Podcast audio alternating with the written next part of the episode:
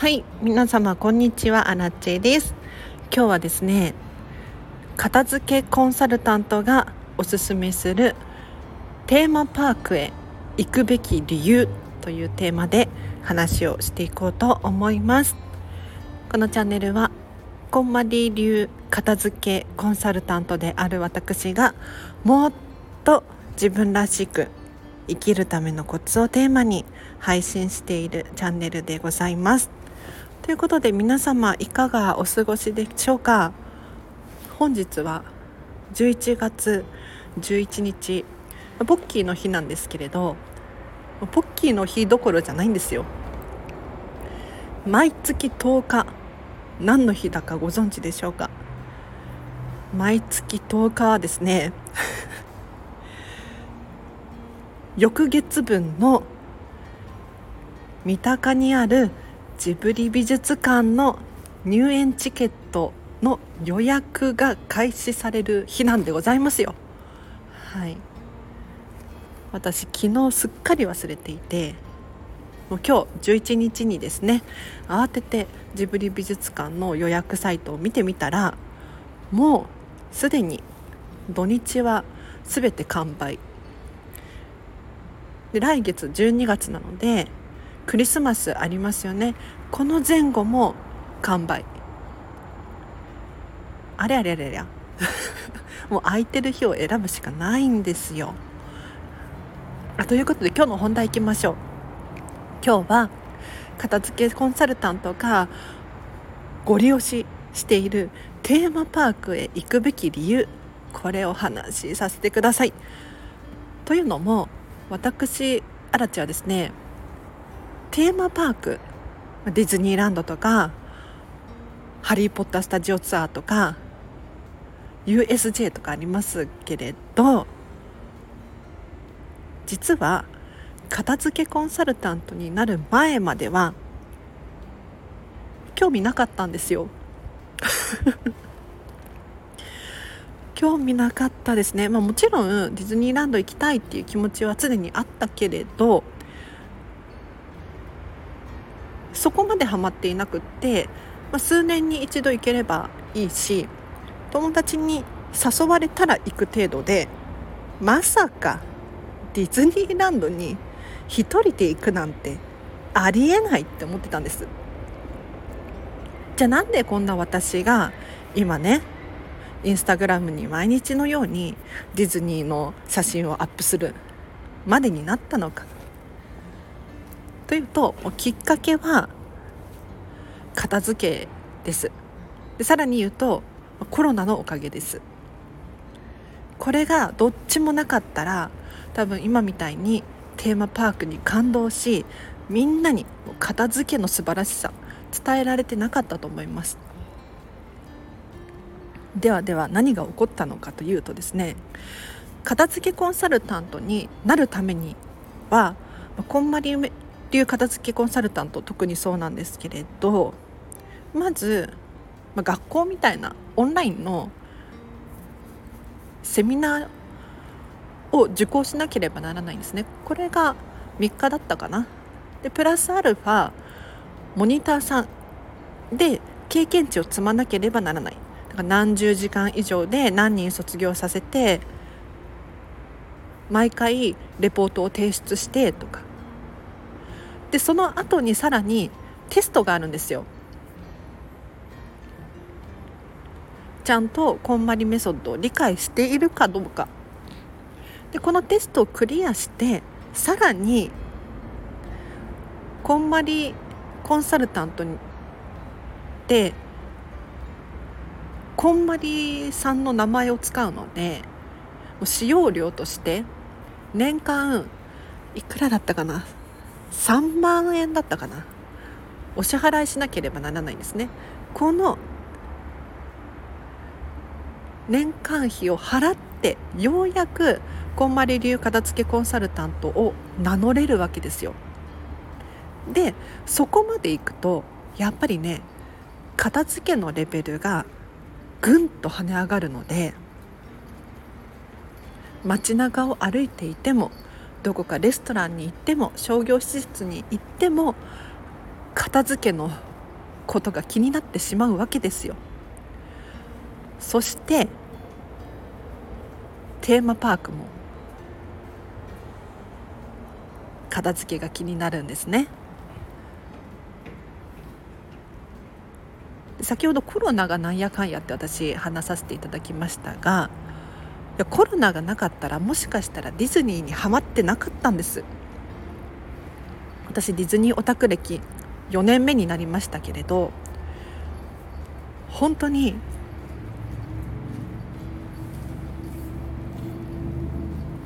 今でこそ言えるけれどコロナあってよかった。生きてるからね。元気だから身内も誰も死んでないからこうやって言えるんだけれど本当にあの期間、まあ、皆さんいろんなことがありましたよね。私も飲食店で働いていて仕事が一切なくなったんですよ。ゼロ。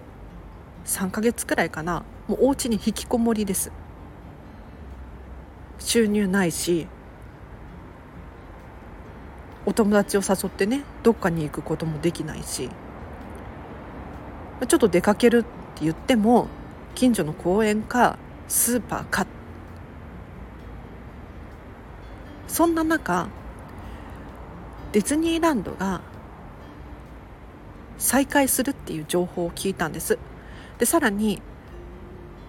入場者数の制限が5000人だって話を聞いたんですね。私はねこれに飛びついたんですよ。もう入場制限5000人のディズニーランドディズニーシーって私の人生の中でまずありえない出来事だったんですね。でさらに言うと今後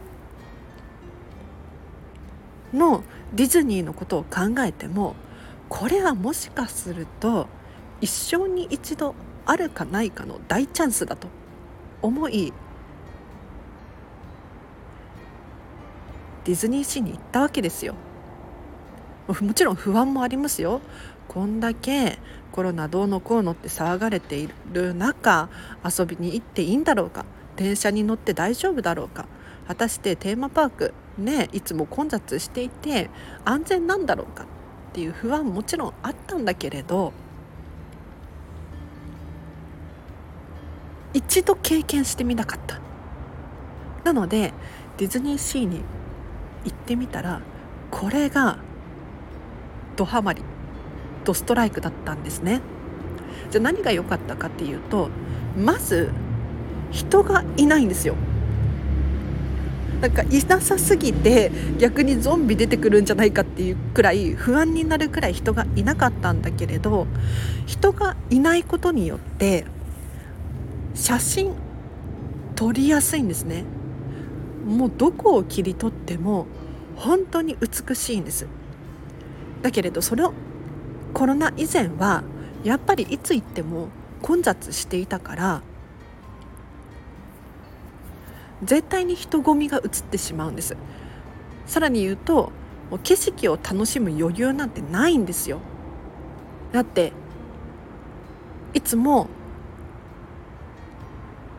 シンデレラ城前は人がごった返して写真撮りたい人がいっぱいいて列をなしている。ディズニーシーも同じですね。メディテレーニアンハーバーの一番景色がいいところってショーを見たい人たちがもうね場所取りをしちゃってるんですよ。だから景色を楽しむっ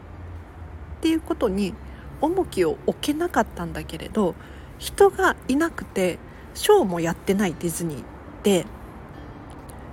景色を楽しむことにおいて本当に最高の期間だったんですね。で片付けコンサルタントとしてやはり思うわけですよ。これだけ広大な敷地にもかかわらずゴミが一つも落ちてない落ち葉すら落ちてない。ありえないんですよ。どう考えてもありえない。だって皆様お住まいの地域の周辺を思い出していただきたいんですけれどもちろんねあの田舎の方だったら綺麗かもしれませんが駅前とかゴミ落ちてるし床汚いし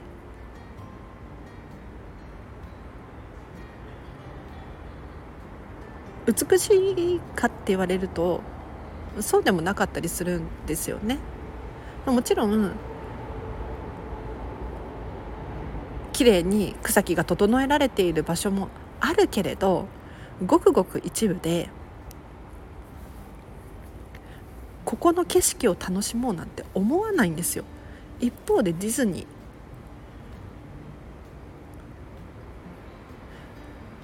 季節に合わせた草やお花が咲いていて雨が上がった瞬間に椅子とテーブルを吹き上げてくれるわけですよ。感動しません？これだけ綺麗な場所ってもう日本中探しても他にないよなって思いました。片付けコンサルタントになって目が肥えているにもかかわらず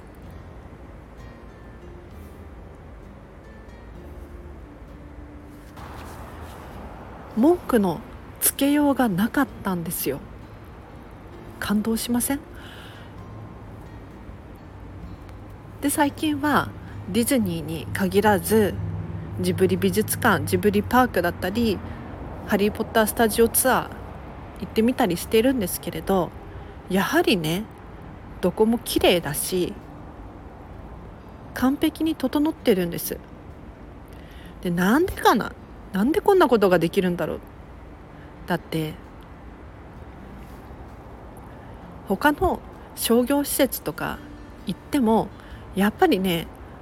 完璧にお掃除はできてないんです。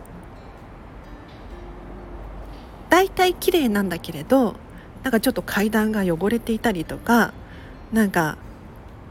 埃がちょっとあったりとかするんだけれどテーマパークにおいては本当にそれが一切なくって不思議で不思議でたまらなかったんですがどうしてかなって考えた結果やはりねテーマパークって遊園地と違うんです いや何を当たり前のこと言ってんのかっていう話ですけれどテーマパークの定義って何かというとディズニーだったらディズニー映画っていうコンテンツがあってその世界観を詳細に再現しているわけですよね。ジブリ美術館もジブリパークもジブリっていう作品ジブリスタジオスタジオジブリ の作品たちがあってそれをもとに作っていたりとかそれを受けてイマジネーション想像力を持ってもらいたいっていう思いで作っていたりとかするわけですよ。っていうことはやはり細部まで細かく設定をしなければならないんです。遊園地みたいに遊具の寄せ集めではないんですね。でそこで大事なのが光の角度だったりとか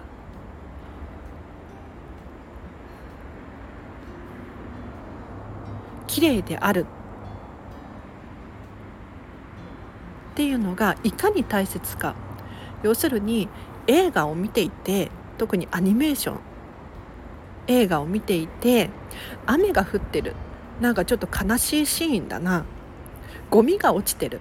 あこの辺は治安が悪い場所なんだな。っていうのが画面越しに伝わってくるじゃないですか。それを理解しているからこそやはり綺麗な場所は綺麗にしたいんですよ。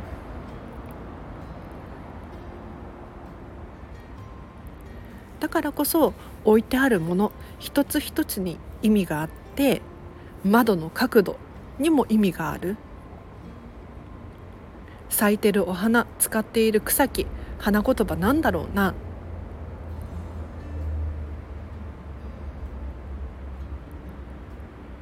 ここまで徹底して作り込まれたテーマパークっていうのはやはりね普段私たちが生活しているお家ではなかなかここまで作り込むことができないので片付けコンサルタントとしてはもう本当に学びがいっぱいあって皆様におすすめをしております。ということで今日は片付けコンサルタントがテーマパークをおすすめする理由という話をさせていただきましたが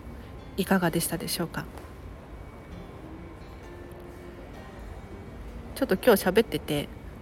誤解を生むかなって思った発言があったので訂正させてください。コロナがあってよかった。うん。皆さんどう思いますか？